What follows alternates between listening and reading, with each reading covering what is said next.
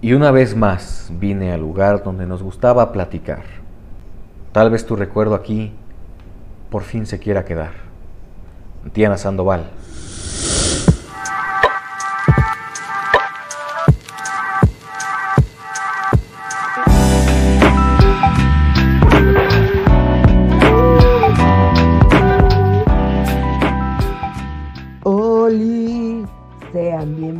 A una edición más de su bonito podcast, su podcast de confianza para empezar.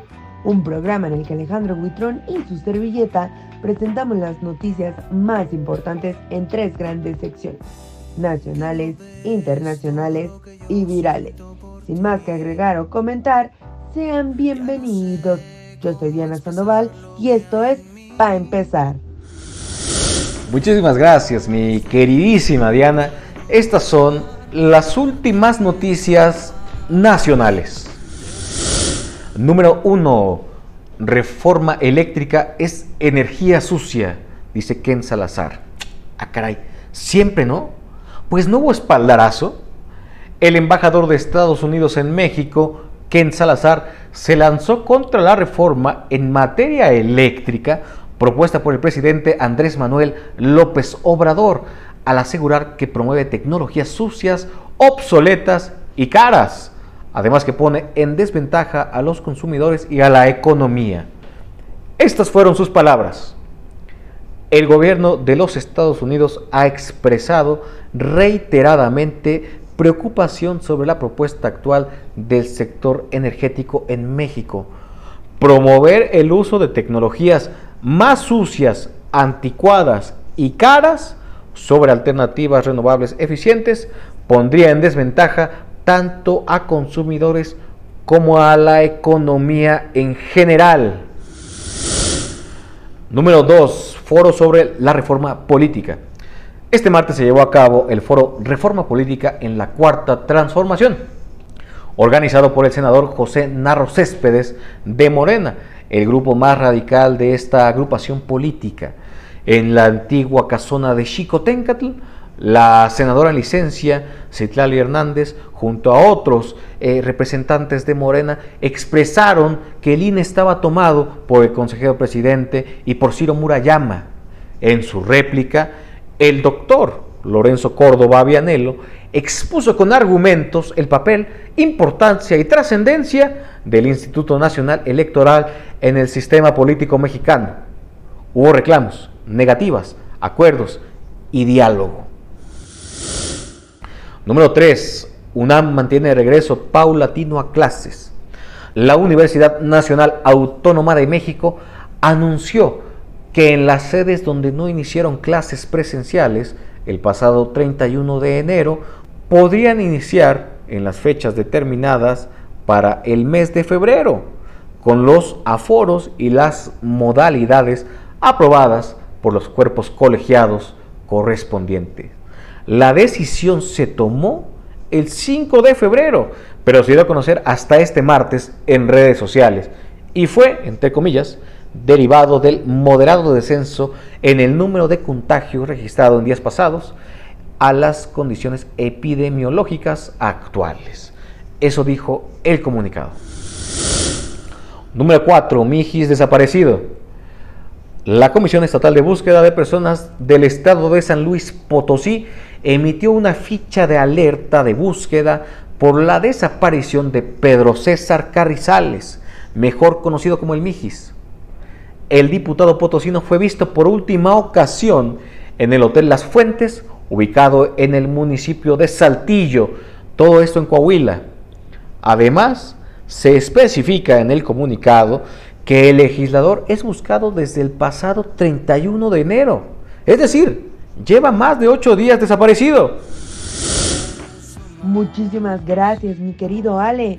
Este es el top, top, top, top internacional. Número 1. Llegó John Kerry. El enviado especial de Estados Unidos, John Kerry, llegó a México para reunirse con el presidente Andrés Manuel López Obrador y poner el tema del cambio climático sobre la mesa. De acuerdo con Roberto Velasco, director para América del Norte de la Secretaría de Relaciones Exteriores, la visita obedece a los acuerdos alcanzados en la cumbre de líderes del norte de América.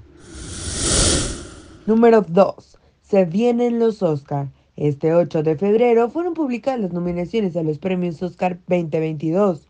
Películas como Coda, donde sale Eugenio Derbez, Belfast, Douglas Up y Don, con la hermosísima Zendaya, se encuentran entre las nominaciones. Cuéntenos cuáles son sus favoritas.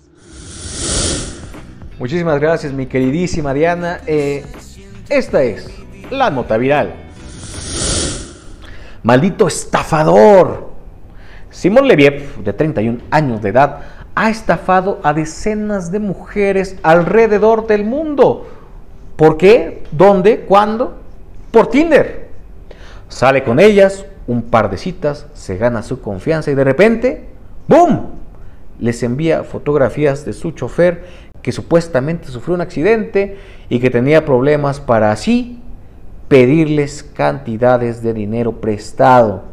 Cuando las mujeres realizaban el préstamo, el préstamo, entre comillas, este hombre desaparecía del radar del mapa. ¿Cómo así? Su caso se hizo viral en las redes sociales. Muchísimas gracias, mi querido Ale. Maldito bastardo, mira el coraje que traigo aquí. En fin, así es como hemos llegado al final de su bonito podcast, su podcast de confianza va a empezar. Programa que pueden escuchar todos los días en el canal de El Politólogo, disponible para las plataformas de Spotify, Google Podcast y Anchor. Síganos en nuestras redes sociales, estamos en todos lados como El Politólogo, Alejandro Huitrón y Diana Sandoval. Participen en nuestras dinámicas, pero sobre todo Compartan para empezar bien informados con muchas, muchas más personas.